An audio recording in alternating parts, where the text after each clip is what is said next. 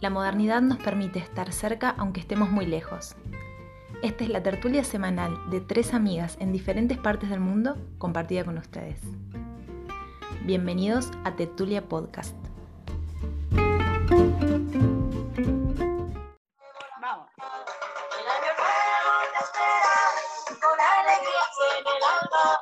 El año nuevo te espera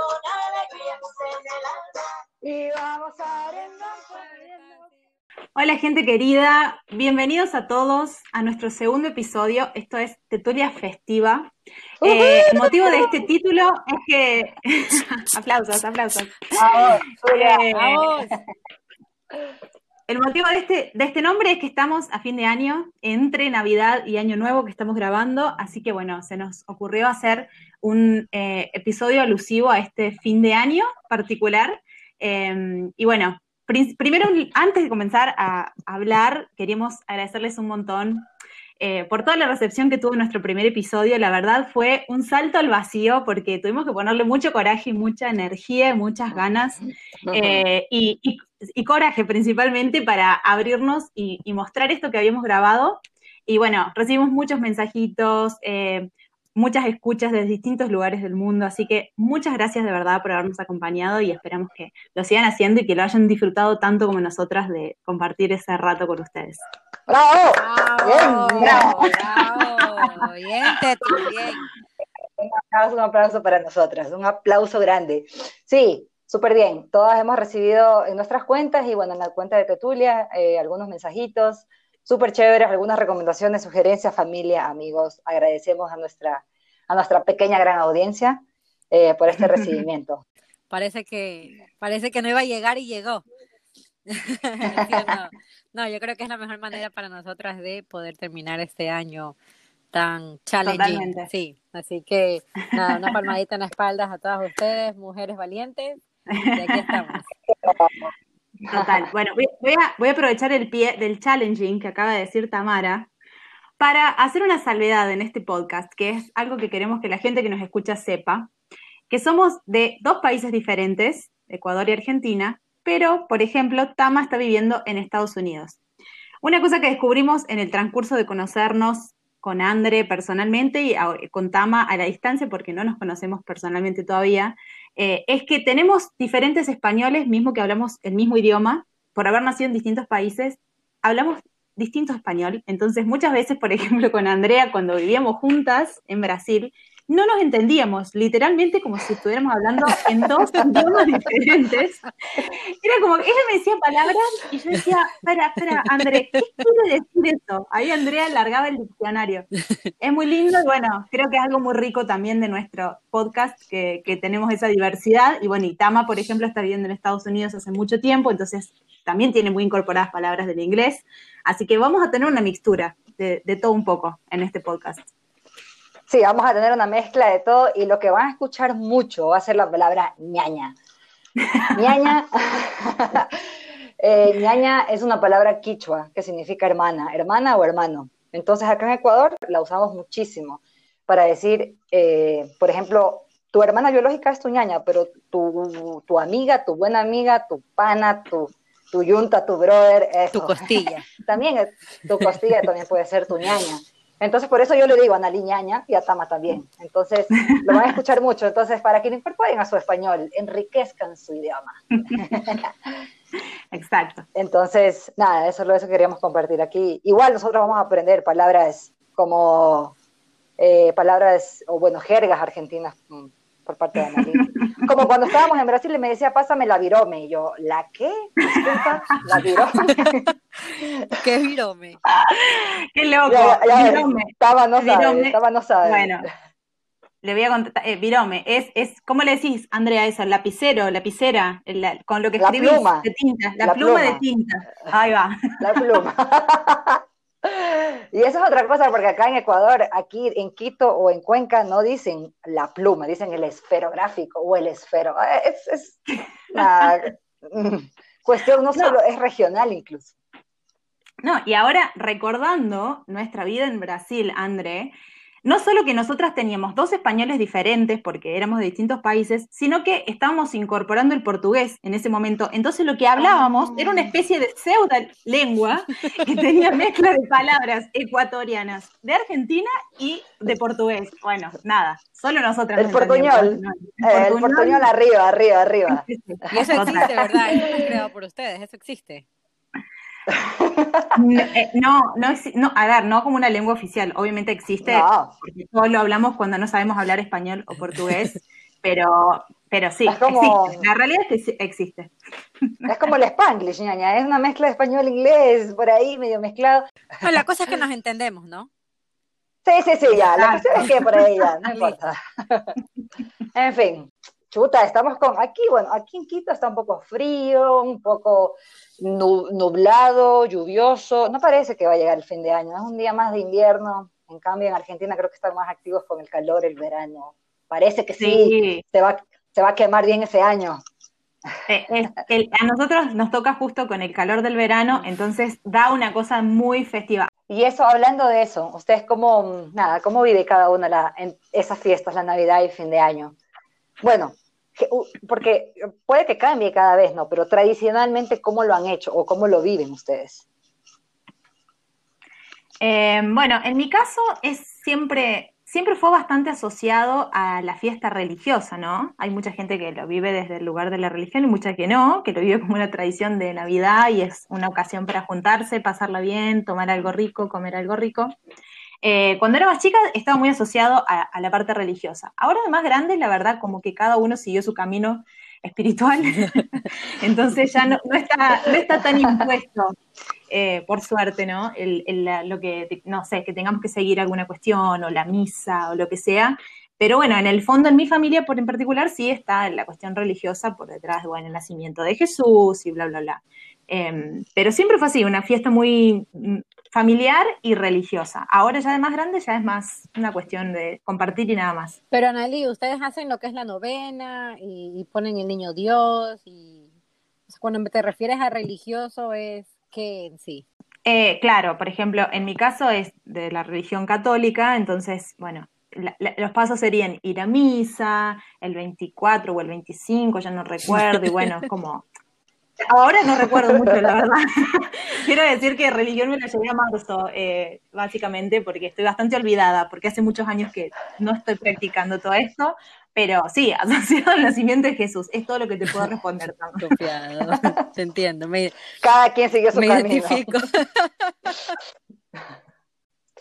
Eh, el caso de Tama y yo, bueno, voy a hablar por las dos. Eh, Tama y yo somos, mm, ¿qué somos, ñaña? Ah, católicas. Somos católicas por, No por por decisión, tradición. no por decisión. Eso, por tradición, no por convicción, es lo que quiero decir. Sí, entonces toda nuestra niñez hasta, qué sé yo, no me acuerdo, tipo cuando hasta celebramos la Navidad en familia, fue siempre igual, religiosa, que la novena, que el niñito Dios, que los villancicos. Bueno, los villancicos quizás es un- tiene cantos un poco religiosos, pero es un poco más armónico, es más como darle un fondo y una música a la Navidad, pero siempre fue eso, siempre fue la tradición religiosa atrás de ello. Y después, lo mismo que tú, Annalí, eh, comida rica, juntarse en familia, ir al lugar de alguien, de algún familiar, y la típica comida, las típicas bebidas, recibir los regalos. Pero era, era eso, ir a la misa, quizás yo no me acuerdo mucho de eso. Eh, y ya con el tiempo ya cambiando, o sea, yo creo que ya después eh, me independicé de la familia y ya no, no me acuerdo, la verdad, tengo muchos recuerdos de esas navidades más, más solitarias. Lo que pasa para mí es que cuando nos ponemos más grandes, eh, vamos resignificando, ¿no? Esas fiestas. Cuando somos chicos, bueno, uno va como en el combo de lo que la familia ofrece, y después de más grandes te vas dando cuenta que de repente hay gente con la que lo querés pasar y gente que no, cosas que querés hacer, cosas que no, o lo que significa realmente para vos esa reunión, si tiene una espal- espalda religiosa o simplemente afectiva. Eh, es, muy loco para mí cómo eso fue cambiando al- a lo largo del tiempo. Sí, sí, yo creo que va cambiando con el tiempo, va cambiando. Uno ya, es que uno ya va creando su criterio, uno ya for- va forjando su carácter y uno ya como que se desapega un poco de, de esas tradiciones, creo yo. Si es que estás de acuerdo y te gustan, por supuesto, vas a estar ahí. Pero sí, yo creo que mucho tiene que ver, al menos con la gente que nos hemos desvinculado de la religión, mucho tiene que ver con seguir celebrándolo así o no. Pero sí, yo ya he quitado muchas cosas de mi vida que cuando era niña lo celebraba en Navidad y ahora no. Claro, no, total. Eh, pero también creo mucho que influye, por ejemplo, la gente que vive afuera añora mucho que llegue fin de año para volver a sus hogares y volver a vivir esa experiencia que extrañaban tanto, ¿no? Y en cambio las personas que estamos eh, todo el año seguido ahí o estamos todavía no hemos salido de, de, de, nuestro núcleo o estamos ahí con la misma gente. No digo que esté mal, obviamente, pero desean o añoran en cambio que llegue Navidad o fin de año para salir. Bueno, dependiendo, cada quien hace sus tradiciones dependiendo lo que le guste hacer y lo que puedan. En resumen, entonces, al margen de tener o no un significado religioso, a todos nos gusta disfrutar, a todos nos gusta celebrar con la gente amada, con la gente querida. Eh, yo pienso que al margen de haberme alejado de la religión, eh, creo que es bueno celebrar el nacimiento de un ser de luz, como debe haber sido Jesús, que para mí debe haber existido y debe haber, un, haber sido un tipo muy piola. Yo creo que yo me tomaría una, una cerveza con Jesús, charlaría un poco. Unos vinos, ñaña, unos vinos. Es verdad, unos vinos. Eh, eh, aprovechando también la facultad de que pude rellenarte la copa gratis. ¿no? y le dices, claro, le dices, ya que puedes multiplicar, ya que dices que puedes multiplicar la bebida y la comida, dale, brother. Sí, Eh, ¿Quién pudiera tener, quién pudiera tener un amigo como Jesús? exacto. Así que bueno, Todos queremos a Jesús en nuestra tal cual. Bueno, y a ver, por ejemplo, la figura de Papá Noel. ¿Ustedes alguna vez se preguntaron de dónde venía, al margen de que todos en algún, todes en algún momento creímos que existió de verdad? ¿Ustedes qué, qué han pensado de chicos? No, la verdad es que Papá Noel fue el primer trauma de mi, de mi existencia, porque desde chiquita, cuando me dijeron que ya no existía, no quise saber nunca más de, de él. Dejaste de creer en tus padres vez. sí, dejé de creer en ellos. En ellos, ¿Lloraste? ¿Te dolió? Esa fue la primera decepción de tu vida. puta, sí. Brother, yo creo que sí lloré, sí lloré. ¿Ustedes se enteraron juntas, por ejemplo, fue una cosa familiar o la más grande encubría para la más pequeña que no existía para salvarla del trauma? ¿Cómo fue eso? Yo la verdad que no tengo la menor idea cuándo fue que me enteré. Seguro me puse a llorar, no tanto. Eh, nos enteramos probablemente las dos juntas porque era difícil que yo mantenga la mentira. Eh, entonces no, Tamara se acuerda, se acuerda mi niña cuando, cuando nos dijeron, Claro. pero mm, Trauma infantil. yo no. Bueno, Yo la verdad no sé cuándo lo supe, pero claramente no fue un evento traumático en mi vida porque ni me acuerdo. O sea, fue una cosa que simplemente lo supe y, listo. Eh, lo que encontré estos días es una cosa re interesante que quería compartir con ustedes, porque preguntándome de dónde esa figura de Papá Noel, el señor de rojo abrigado y demás, eh, resulta que hay investigaciones que dicen o apuntan a que esa tradición de Papá Noel o toda esa vestimenta deriva de chamanes de Siberia que vivían en regiones árticas del planeta y que hasta hace cientos de años tenían una tradición para el solsticio de invierno, que coincide justo con la época de Navidad, de recolectar el hongo sagrado Amanita muscaria. Amanita muscaria, para quien no lo conoce, es el típico hongo de sombrerito rojo con pintitas blancas. Que no te Entonces, debes comer. eh, ellos que eran los chamanes, con el que no se juega, no, no hagan esto en sus casas. Eh, bueno, y lo que hacían era recolectarlo y dárselo a la gente, y era como una especie de regalo que, que, eh, propiciaba la prosperidad. Obviamente es un hongo alucinógeno. Eh, y bueno, y un poco la ropa de Papá Noel viene de, de la manita, ¿no? Es, es como hacerle como una reverencia a ese hongo que para ellos era, Mm. era un hongo sagrado, digamos. Muy loco, ¿no? Todos celebramos al Señor de Rojo y en realidad hongos alucinógenos es lo que está por detrás de toda esta historia. No, o sea, lo que me parece súper interesante porque es una cuestión, obviamente alejada de la religión más mística, una cuestión de, eh, de ofrenda, lo que entiendo, ¿no? Es una tradición sí. que va mucho más allá porque hacerlo y darse el trabajo de, claro, de recolectar y entregárselo a la gente tiene mucho que ver con eso, con la abundancia, con prosperidad para el próximo año, entiendo yo. Pero me parece súper interesante la, la historia detrás del gordo, del gordo de, de, de- de rojo. Sí, es muy genial. Nada, súper chévere. Y bueno, pasando de la Navidad al Año Nuevo, ay, ¿cómo van esos ánimos de Año Nuevo? ¿Se acaba, se acaba el 2020 por fin o no por fin? Bueno, Se termina. se termina, se termina, vamos que vamos. lo despedimos, Em, lo despedimos. Yo estoy Lo contenta. despedimos. No, no, sería muy hipócrita de mi parte decir que estoy contenta, pero ah, no fue tan mal. El de ese año no fue tan malo. Tama o Anneli, cuenten cómo, cuenten, cuenten, cuenten cómo van a pasar ese fin de año, cómo, o cómo van esos ánimos, o cuáles son las tradiciones que tienen en la familia, en, en su país, en donde están. Oye, sabes que nosotros veníamos con todo la- la- el plan de, ah, sí, fin de año en Nueva York, y no sé a qué rato se nos cortó ahí el, el cable, y estábamos buscando hoy día fiestas, imagínate, ah, dónde irnos a rooftops o cosas así, y nada, todo cierra a las 10 de la noche, y la típica bola, que la ponen Claro. en Times Square, que todo el mundo lo va a ver, la tienes que ver virtual. Entonces, toma tu fin de año. No. ¿sí? Fin de año, yo, yo voy a pasar el mismo fin de año en Nueva York que vos, solamente que va a través de mi Sí. computadora, por ejemplo, y vos estás ahí al lado. Joderes. Bueno, y si ustedes- No, pero al igual, final- Al final es nueva, nuevas eh, experiencias, ¿no? Tradiciones. Porque ¿cuál es la tradición de Ecuador? ¿Te acuerdas, ñaña? La de quemar el año viejo. Claro. Eh, acá, sí. Bueno, la historia, esto se remonta a años, eh, más o menos como la época de la conquista, que aquí en Ecuador hacemos lo de quemar el año viejo, que es un monigote hecho de mm, papel periódico o de acerrín. Entonces el, el año, el, el monigote, el año viejo, representa el año que va a ser quemado para que el próximo te traiga buena suerte. el que se el va. que se va, exacto, el que se va. Hueputa, Entonces, este año tendré que hacer unos cuantos. 15 monigotes para despedir el Mínimo, 2020. mínimo. Nada, la- a mí me encanta esa tradición porque es eso también la reunión de la familia desde pequeños, o sea, de- yo me acuerdo de chiquitos en la casa de mi abuela, todos haciendo el, el monigote, y llega a las 12 de la noche y el monigote se lo pone en la calle, se le pone gasolina y se lo prende. Y ahí es como que se, se te va todo Wow. lo malo del año. Eh, yo usualmente escribo cosas y pongo esa cartita ahí con el viejo para que se vaya. Y nada, para, a mí me encanta. Y ver el fuego, eso de quedarme, quedarme concentrada viéndolo, es como una sensación de paz, de tranquilidad durante cinco minutos. Tiene, tiene un poder, un poder hipnótico Lo el tiene. fuego, es verdad. Qué bueno, qué, qué lindo. Ah, y la otra parte mi gaña puede contar, lo de las, como el viejo se lo va a quemar y se, digamos que se mata el año viejo, Ah, sí. Entonces esos son hombres que se visten de mujeres y están tristes porque el viejo se les va a morir. Entonces lo que hacen ellos son, por ejemplo, pero eso es muy de barrio, ¿no? Entonces eh, tú vas por las calles, vas cruzando, no sé, estás saliendo de tu casa y te quieres ir a la tienda o algo.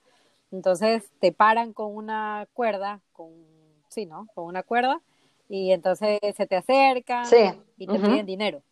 Entonces, siempre les tienes que dar, si no, no te dejan pasar. Y se ponen a bailar y todo, es súper chévere. Entonces, ese dinero lo usan o ya sea para hacer la fiesta de fin de año en el barrio o para, para refrescar la garganta. Muy bien, Sí. me parece. Ana, ¿y tú? Acá en Argentina no tenemos una tradición general, que yo sepa por lo menos, algún argentino más, más eh, instruido que yo podrá corregirme, pero de verdad no tenemos algo particular que hagamos. Eh, pero sí, por ejemplo, bueno, para Navidad hay una cuestión que regalan un calzón rosa. Digo calzón porque las chicas no saben qué es bombacha, entonces tengo que decirles calzón para que se entienda en Ecuador. Eh, el, de usar un calzón rosa, bueno, desde siempre. No sé para qué es, en realidad no sé, pero a mí siempre me lo regalan y yo me lo pongo el 24. Y el 31, eh, en general, bueno, puedes, no sé, tener alguna cosa para brindar, prender una vela, puedes hacer una lista de intenciones para el año que se va, que, del año que llega o para despedir el que se va. En particular, en mi familia tenemos una tradición que es de comer milanesas de lo que sea, digamos, de carne, de soja, de veganas, de lo que sea, que viene de una cuestión de que un año relacionamos el haber comido milanesas en Año Nuevo a que fue un año muy próspero el que llegó. Entonces dijimos, después correlacionamos y dijimos, ok, si comemos milanesas, entonces el año que sigue va a ser muy bueno. Y de ahí todos los años se come aunque sea un pedacito, independientemente de donde estemos en el mundo o de con quién nos reunamos, hay que comer milanesas. Entonces esa es mi tradición de Año Nuevo. Eh, y nada, particularidades de familias, digamos. Sí, pero eso es súper cool. Ya, entonces voy a ver si es que me consigo un pedazo de milanesa acá y, y compartimos el fin de No sé si funciona, no sé si funciona en esa latitud la milanesa para atraer prosperidad, Tama. Ah, no, pero algo que yo creo que sí todas vamos a hacer este fin de año es beber, ¿o no? Ay, Ah, claro, yo sé que me siempre. compro unas un tres, cuatro, sí, unas tres, cuatro botellitas, mínimo. A Tamara no le basta una, jamás. No, no, no. Una es. No hay, se engaña, se engaña con una. Y, Ganga, ¿te acuerdas que cuando éramos pequeños también mi mamá qué vergüenza. O sea, yo ahora me acuerdo que tenía mucha vergüenza. Nos hacía, ¿te acuerdas que nos hacía sacar la maleta? Qué La maleta. ¿Qué era eso? Esperen, cuéntenme. Brother, tenías que coger una maleta e irte a las 12, donde todo el mundo está afuera celebrando, porque ya dijimos que la gente se reúne a quemar los viejos afuera. Tú sales con la maleta y eso lo que te dice es que el próximo año vas a viajar. Entonces tú, como Doña Lela, vas con la maleta, sí, ahí alrededor, yo qué sé, contando los países que quieres visitar, a ver qué te pasa. Cualquier cosa. Cualquier cosa, cualquier cosa. Yo voy a hacer eso, yo voy a hacer eso este año. Espero, espero muchos viajes para el futuro. Cualquier Pero cosa, mochila, no, lo que sea, pero es algo que identifique, ¿no? El viaje, puede ser una mochila. El puede viaje. sí. Pero Sí, yo sí. recuerdo que era una maleta enorme que mi mamá decía, a Tamara agárrale de un lado, a Andrea del otro, y váyanse las dos a darse la vuelta a la manzana. Y decía, qué vergüenza, todo el mundo me está viendo aquí. Ay, no, no, no, no. Qué no. bochorno. Bueno, y ahí, y ahí viene lo de las uvas, que supongo que eso ya es un poco más universal, lo de las uvas, lo del dólar en el zapato para que tengas plata, eh, lo del calzón que dijo Ana, lo de la bombacha amarilla para fin de año blanco, eh, un montón de supersticiones ahí, pero nada, o sea, yo creo que para mí el fin de año es como, bueno, creo que la Navidad es un poco más familiar, el fin de año es como más de amigos, de, de la cháchara, del relajo, de la, de la fiesta, de, no sé, de encontrarte probablemente o despedirte ¿Qué de mucha cháchara y gente. qué es relajo, Andrea? Ah, la cháchara.